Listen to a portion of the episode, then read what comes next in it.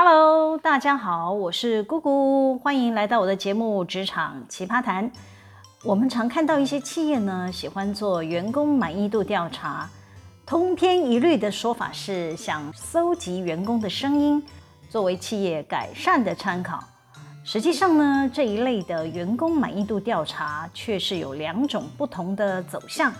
先说第一个走向吧，当然是正面值得肯定的。因为这些企业都是玩真的，他们的当权者是真心实意想与自家的员工为了企业共同的使命努力。这些企业老板也真切地体悟到，唯有员工才是达成企业任务目标的关键。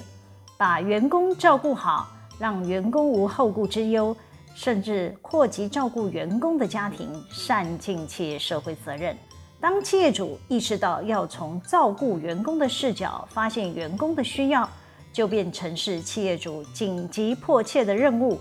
以此来带领他的团队，自然就会规划出一系列对员工友善的制度。当员工感受到企业提供是友善的环境，也会对自家企业有高满意度及高忠诚度，愿意继续留在企业里效力。这就是正向循环。那第二个走向的发展就是玩假的啦，只是做表面功夫，以为在企业的官网上加入企业社会责任的介绍，就代表这家企业是重视 CSR。我先科普一下什么是 CSR，就是企业社会责任的简称，由三个英文字母组成：Corporate Social Responsibility。你要是看到某些企业官网有宣传他们的企业重视 CSR，你就给他点进去看看。如果没有看到什么实质的做法，尤其对企业利害关系人之一就是自家的员工啦，做出些什么承诺，比方说重视人权、职场不歧视、遵循劳动法令，不得不说，这些都是基本的。即便有做出类似承诺的官网资讯，多数的企业也是停留在嘴上说说的阶段，一切都是跟风的 feel 啦，应付他家的客户需要，应付投资大众的需要，应付主管机关的要求，形塑他们企业是多么重视 CSR 的形象。坦白讲，这些企业主压根不重视员工的权益，也没有在管员工有什么需求。更别提协助解决员工生活或者是工作上遇到的难题了。可能有人听到这里会很想问：我们要如何看穿哪些企业是随便说说，哪些企业又是真的重视员工，有善尽企业社会责任呢？最近啊，联合报记者杨俊杰在五月九号发表了一篇文章，标题是《新冠疫情照妖镜》。照出台湾企业长期忽视劳工权益的面目，不得不佩服这位记者在疫情期间慧眼独具啊，看到了台湾劳动大众在职场所面临的劳资问题。联合报记者杨俊杰揭开了多数的企业虽大力宣扬企业社会责任，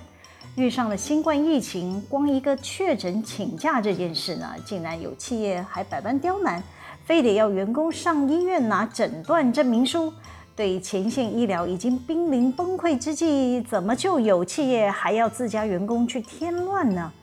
这个制度设计就是对劳工朋友不够友善。显见啊，那些说要善尽企业社会责任的企业主，都停留在喊口号的阶段，内部制度根本就是口会实不会。我刚好有参加两个社群组织。都是各大企业人资所组成的大社群，这两个群组啊，都各有三四百人参加。其中一个社群的管理者是地方政府劳工局的承办人，另一个是劳动法专家所创立的。我常见到很多企业的人资伙伴，也有的是规模比较小的企业主，面对疫情期间劳工居家隔离，或者是自主管理期间，甚至是确诊了，资方该如何应应，可以不违反法令？他们都急切地需要有关当局给个说法。我先拿不是在职场染疫的确诊员工做说明吧。一开始啊，多数的企业对待这些确诊者都会来群主提问，企业不给工资的合法性，当他们拿到主管机关或法律专家的说法后呢，就会回去制定自家的管理规则。这些企业主或者是人资主管，他们是以管理员工的角度出发，而不是以照顾员工的角度，因此啊，就会设计出让员工欲哭无泪的规范。比方说，又不是在公司职场染疫，依法公司可以不给工资，还会要求确诊者出示医生诊断证明，才能作为员工请病假的依据。有些基层员工只拿到病假工资，只有领半薪，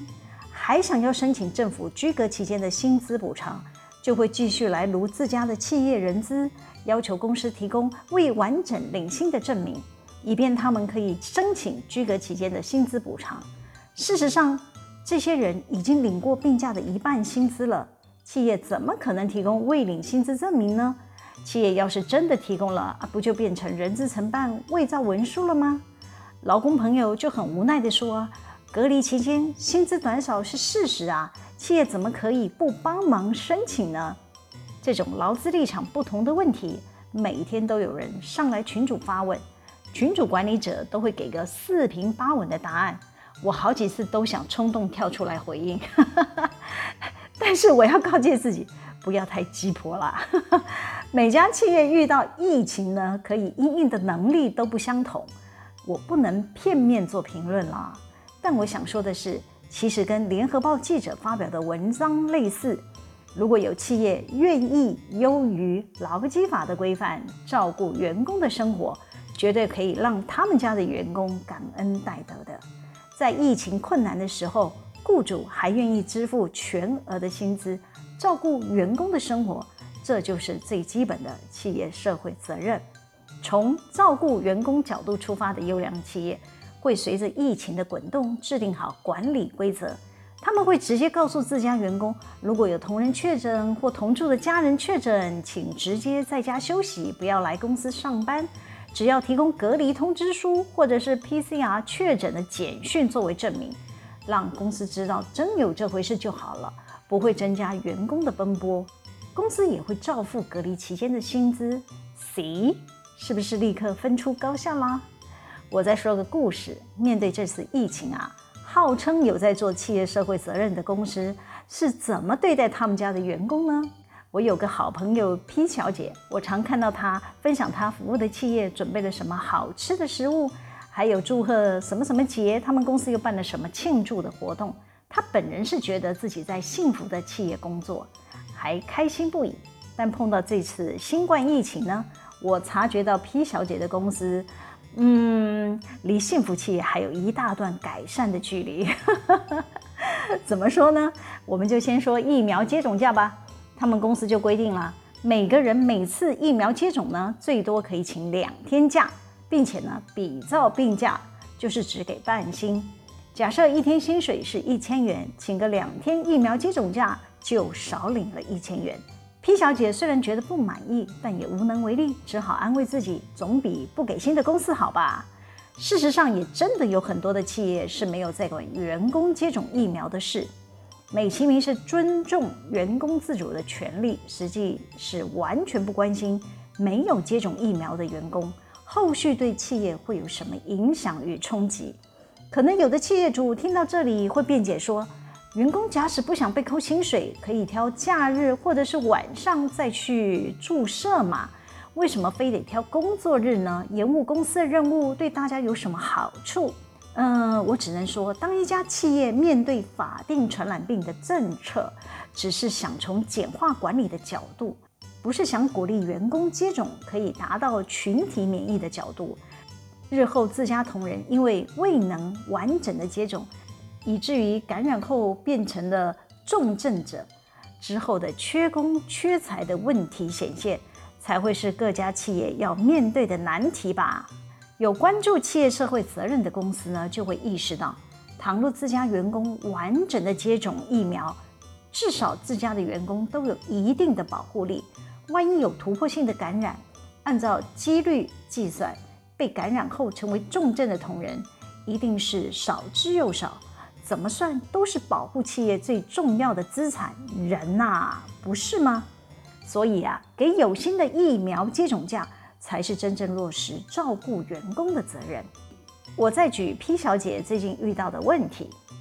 大家都知道，大台北地区已经是台湾的重灾区了。在我制作这一集的节目时呢，每日的确诊数已经超过六万人。P 小姐前两天有点感冒症状，喉咙痒又有痰，但赶着上班来不及在家快塞，就进了办公室。P 小姐心想，如果身体越来越不舒服，再去问公司有没有快塞剂。可以让她确认是不是染疫了。还没到中午，P 小姐的症状越来越明显，就跑去找他们公司的人资单位询问有没有快塞剂。她完全没有料到，他们的人资竟然不愿意提供快塞剂给她。负责的承办人告诉 P 小姐说：“公司的快筛剂是提供给被框列的人使用，你有症状就请回家再筛吧。”虾米呀，就这样打发了 P 小姐。没有要管她现在是否有染疫的状况，会不会波及其他办公室的同仁？于是 P 小姐问：“万一我真的染疫了，是不是会传给办公室的其他同仁呢？”那个承办回答得更妙：“等你确诊了，我们再决定要框列谁。”小姐告诉我，她只好等下班回家再行筛检了。啊，不就好李家在？P 小姐只是感冒，快筛的结果是阴性。听到她的转述，我有点诧异，感觉她的公司人资处理的流程很奇怪，就不是从照顾员工身体健康的角度出发，连最基本的员工关怀都做不到，还官网宣称什么企业社会责任呢？P 小姐说：“我能够理解啦，这个时候公司买到的快筛剂价格都不便宜，他们就是会怕员工都跑来公司要快筛剂嘛。”哎，我只能说 P 小姐是好人，但是我对企业这样的回应呢，深深不以为然。我就说了，优质的企业呢，会关怀员工是否买不到快筛剂，同仁已经有症状了，总可以先帮同仁解决眼前的问题吧。我告诉他，有良心的企业都会怎么做。首先，第一步，他们会先事先宣导自家的员工。如果上班前有症状，就不要来公司上班，请先就医或好好在家休息，避免感染其他同仁。如果是新冠肺炎的症状，也需要先在家里筛检，阳性就依照政府指引进行 PCR 检测，再通报主管。只要快筛是阳性，公司都会先给预防性的有薪隔离假，即便确诊了，也是给有薪假。如果企业都有给有薪假了，员工还会冒着感染他人的风险非去上班不可吗？第二步，职安法也有规范，企业雇佣人数在五十人以上就要聘用特约或专任的护理人员，超过三百人就一定要聘用专任的护理师。这些企业聘用的专责人员就是要协助关怀照顾员工的健康，同仁在职场工作。倘若觉得身体有不舒服的地方，一定规模的企业甚至要提供医务室，透过这些专职的护理人员专业的判断，对类似 P 小姐的症状做出适切的对应措施。直白地说，优良的企业都会立即安排员工隔离快筛，绝不会要员工先回工作岗位，等下班回家后再自己筛检。所以以 P 小姐的案例看。她离下班的时间还有大半天呢，如何确保 P 小姐不会传染给其他的职场同事，可是企业主的责任哦。最后啊，我想呼应联合报的记者文章，在疫情过后，对台湾劳动的人口做一个企业评分调查，看看各家企业在疫情期间是否有善尽企业社会责任。能让这些无良的企业主现形喽！